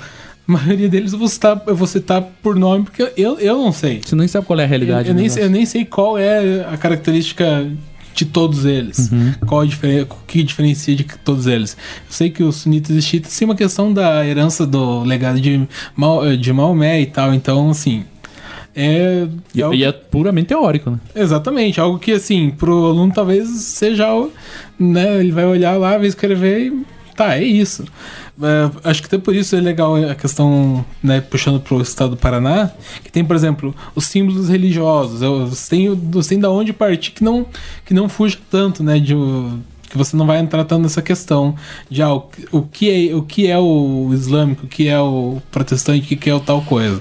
Você vai ter, por exemplo, você vai falar ah, os líderes da religião são esses, esses, esses. Então, são tais cargos. Então, assim, é muito complicado. Até quando você entra, por exemplo, quais são os textos sagrados, é muito mais fácil você não cair nessa armadilha do que. Mas aí você não dá nome? Não, Não, você você dá, o dá, no... mas- dá o nome, mas, por exemplo, o pastor é pastor na presbiteriana, na batista, na Assembleia de Deus. Vai mas ser bispo em outro lugar. Vai ser bispo em outro lugar, vai ser o apóstolo em outro lugar. Então, assim, você, você, passa, você passa meio por cima, né? Você Porque, tem que assim, ser o mais genérico possível. é, você tem que ser o mais genérico possível. Você não, não- nunca vai conseguir se aprofundar. Que nem, por, por exemplo, quando você vai dar uma aula numa escola bíblica, você vai de algo relativo ao cristianismo, você vai se aprofundar. Sim, mas, na, no- na escola na- bíblica na- é bem Exata- particular. né? exatamente. É da tua igreja, da tua realidade. Hum, Aí entra também a questão da, gente, da nossa experiência como cristãos, né? Tem, coi tem coisas que eu falei lá, ó, a maioria dos cristãos acredita isso. Eu, se- eu sempre tento trabalhar com maioria, tem aqueles que acreditam nisso, tem aqueles que acreditam nisso. Tento diversificar porque, eh, né, eu olho lá e eu falo, é, eu não, eu não estaria nesse, nessa maioria. Ser Então, cristão é isso, mas eu não Deixa sou. eu fazer uma pergunta, pessoal, porque, tipo, eu nunca trabalhei com maiores. Eles se interessam? Como que fica esse. Depende muito do assunto, né? Porque na verdade, porque, na verdade assim, tem um ponto seguinte também. Como não tem nota, né? Foda-se. Exatamente. Você tem, você tem que usar. Tem, tinha colégio que eu conseguia, assim, ser mais amigo deles, conversar mais com eles, que eles se interessavam mais. Tinha, aula- tinha aula ali ali que eu pegava outras, outras coisas para Eu mal entrava na questão religiosa, mas dava uma aula ali bonitinha para eles que, que funcionava para algo que eu ia usar lá na frente. É, por exemplo, quando eu falo de textos, eu vou dar, dar uma aula sobre textos não orais, que, a, que, o, que eles que pedia lá. Eu vou fazer como? Vou. Eu, eu vou dar uma aula sobre textos não orais e depois eu vou entrar nos. Então, assim. Depende muito, do, depende muito da realidade. É que vai depender do, do contexto da É, sala, depende né? muito da sala, depende do. alu- depende até do escola, aluno que tá. Se, né? se tal aluno tá, tá na sala, você ninguém se interessa. Se tal aluno daí, não tá. é, um aluno estrelinha da turma lá, Sei que gosta de é, é, apavorar. tes- Testemunho meu. Era você o Eu era a estrela, não, brincadeira. Por exemplo, eu tinha, um, eu tinha um, Pode uma, fechar, turma, eu tinha uma turma que eu tava falando sobre as festas religiosas, né? Eu passei um calendário pra eles. Aí eu falava, ah, ah, né? Por exemplo, passava, ah, tem o dia de Iemanjá dele. Não, eu já fui, já fui, é assim, assim, assado e tal. Ele, ele, ele, ele sempre tinha ido em tudo. Ah, eu Então- odeio, eu odeio, odeio. Pessoas tipo querem de- fazer só um adendo. É. Mas, Esse aí, tipo de pessoa tem um, tem um karma desse na minha vida. Mas aí eu, Então, aí eu, puxa- eu puxava, essa- eu puxava esse negócio pra. Aí, alguém mais além, além do fulano e tal. Daí a galera participava um pouco mais, mas. Além do fulano que é monge budista e. É, que Sei já lá. participa de tudo, que vai em tudo, que faz tudo, que já foi pra todo lugar, alguém mais. Aí depende muito da sala. Tem, tem uns. Dependendo do assunto.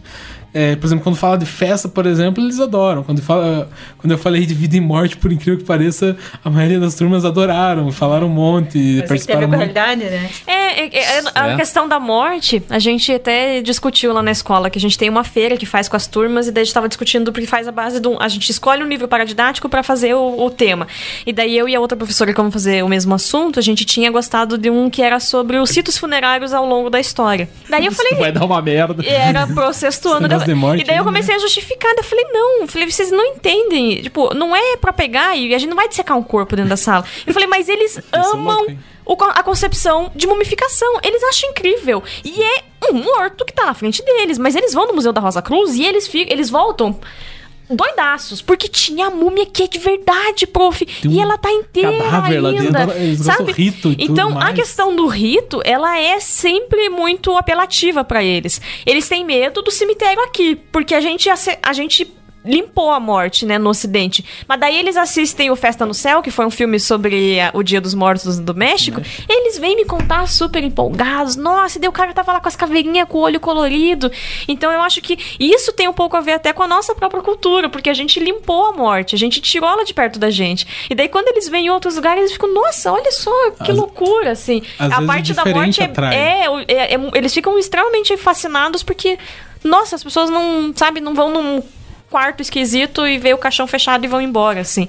Há um O simbolismo, sabe? morte, né? É engraçado porque, tipo, sobretudo porque a gente tá falando de religião, né? Porque alguns filósofos vão dizer que o motivo inicial da religião é, É a justificar a morte. É falar assim, por que, que a gente morre? Por que, que tava vivo e agora tá morto? É a única, é, é a única não, mas é a primeira, é o primeiro momento que alguém fala assim, ó, tem uma coisa pra além disso. E daí quando tem alguma coisa pra além disso, virou uma, se tornou uma religião, né? Até tem uma experiência, uma experiência que um aluno perdeu a mãe, né? Enquanto a gente tava estudando vida e morte. E, Gente. e assim, aí eu cheguei na, na pedagoga e falei: o que, que eu faço? Como é que eu vou falar de vida de morte nessa, nessa turma? Porque eu, eu lembro que eu cheguei, eu, a gente ia entrar nesse assunto, aí eles falaram: ah, a mãe do fulano morreu. Nossa, que gostoso Assim, ele- ele- não, não- Foi, não foi a tua mãe que morreu? E assim, a, eu, Como que foi a festa da tinha tua mãe lá? Tinha sido no dia anterior, né? Então ele não estava na Ah, sala. tá. Daí, Pelo tipo, menos não foi Aí, essa tipo, época. eu, eu, ti- eu tive esse. Conta aí pra gente. Dá um testemunho aí. Eu tive esse tempo pra me preparar, né? Mas aí a pedagoga falou: não, você não, você não muda e tal, você trata de um jeito que não, que não, Pode aí. ó, você não muda e tal, mas tenta trabalhar de um jeito que ele não fique constrangido e tal. Eu falei, eita, Deus. Como, né? Aí eu, eu tentei, aí eu puxei aquela questão, eu, eu tentei puxar pro lado menos real, assim. Eu, eu trabalhei com questões de.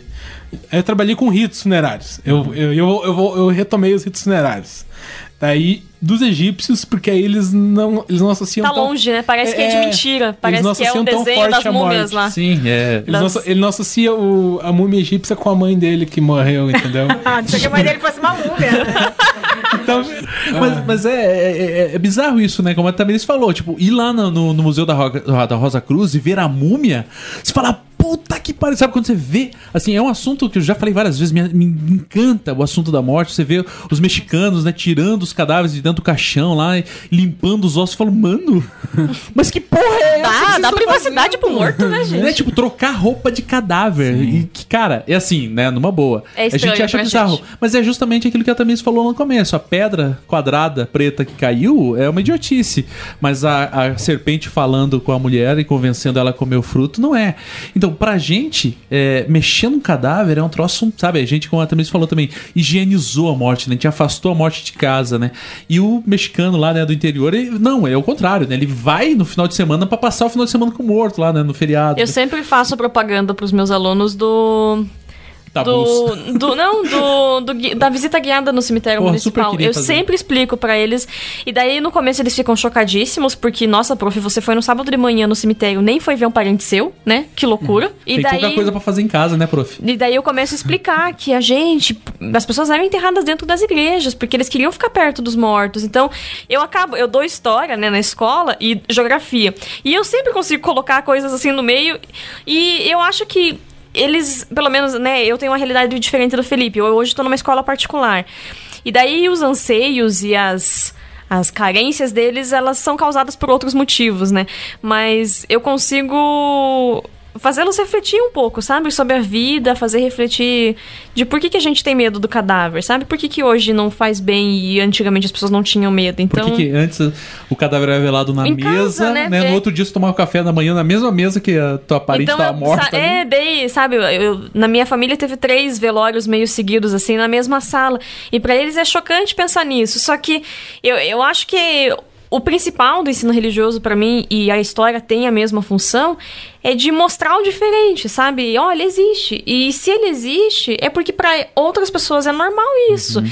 Então eu sempre tento trazer, mesmo quando eu me choco. Tem coisas que, claro, do, do meu princípio Trocar roupa de cadáver, por exemplo. do meu princípio moral, do meu princípio religioso. Tem coisas que me são chocantes, mas eu explico da forma mais branda possível para que a gente consiga ir para discussão. Se eles quiserem fazer as perguntas que são as mesmas que ficam em mim, sabe, eu falar, não sei, mas eu tento fazer com que eles questionem, sabe? Eu, eu tenho, claro que não consegue, porque a gente sabe que não há imparcialidade, tá? Nunca.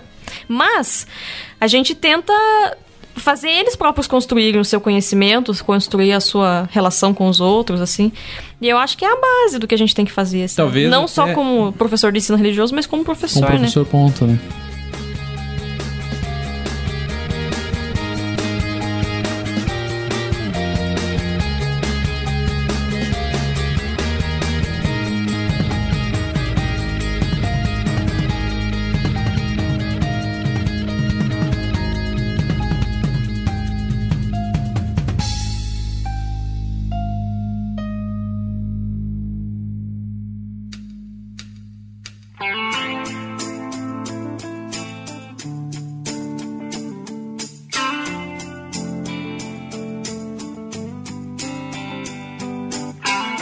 Eu, eu acho que assim, talvez o, o grande ponto, talvez o que assuste muito na, na educação religiosa é que ela é justamente o oposto do que a gente vê em muitas. Eu não vou dizer religiões porque eu não posso dizer isso, mas que eu vejo em algumas igrejas, em muitas. Tipo assim, não pense sobre o outro. Não é, não, dia, não dialoga. Não Não dialoga, não- não- ele não existe, não precisa Isso, existir. não veja, não, não sabe, não. Porque assim, é, conhecer não, não implica em gostar, isso é óbvio. Exato. Né? Eu conheço, por exemplo, é, a Umbanda, né, que é a realidade da minha avó, eu conheço, pô, o nome de várias entidades, né, várias guias. Quando eu vou conversar com os brothers que são pai de santo, eles ficam até impressionados, falam, porra, mas você não acha que é tudo demônio? Eu falo, não, talvez possa ser, mas né, eu não tenho como comprovar e nem, nem acho que seja.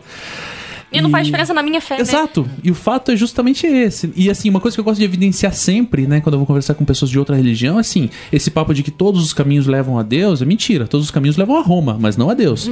é, eu tenho uma perspectiva teológica, religiosa, eu acho a minha fé, assim, e todo mundo que acredita em uma determinada religião tem pra si que aquela é a certa. Sim. Porque se ele falar assim, não, qualquer caminho leva a Deus, fala, então por que você vai nessa?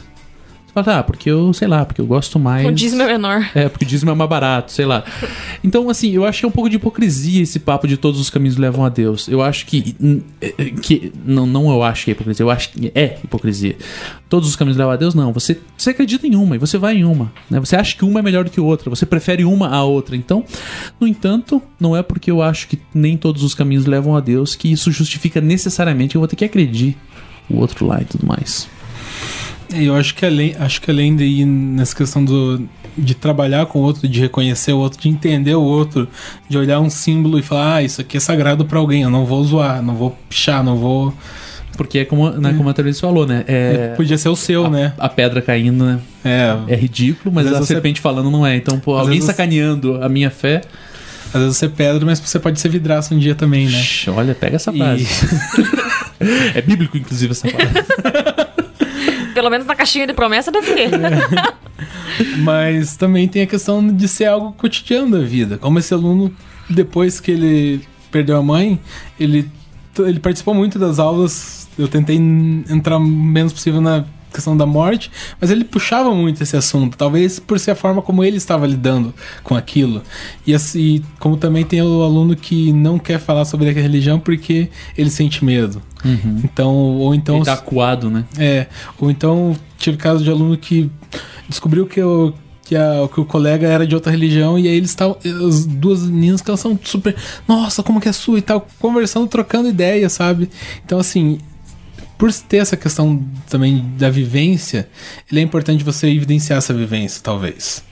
É, É você... que a religião, mesmo pro ateu, ela permeia, hum, pelo menos no Brasil, né? Que é um país de bases católicas, ela permeia o nosso cotidiano. Então, mesmo o ateu, ele está em oposição a algo. A gente hoje estava discutindo o budismo e shintoísmo na no Japão.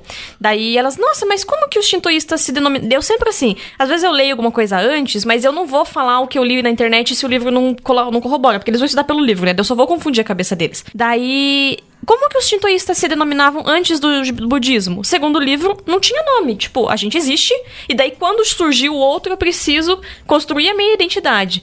E daí eles entenderam isso. Eu falei, gente, se existisse uma única pessoa no mundo, vocês acham que ela ia precisar ter nome? Acho que não.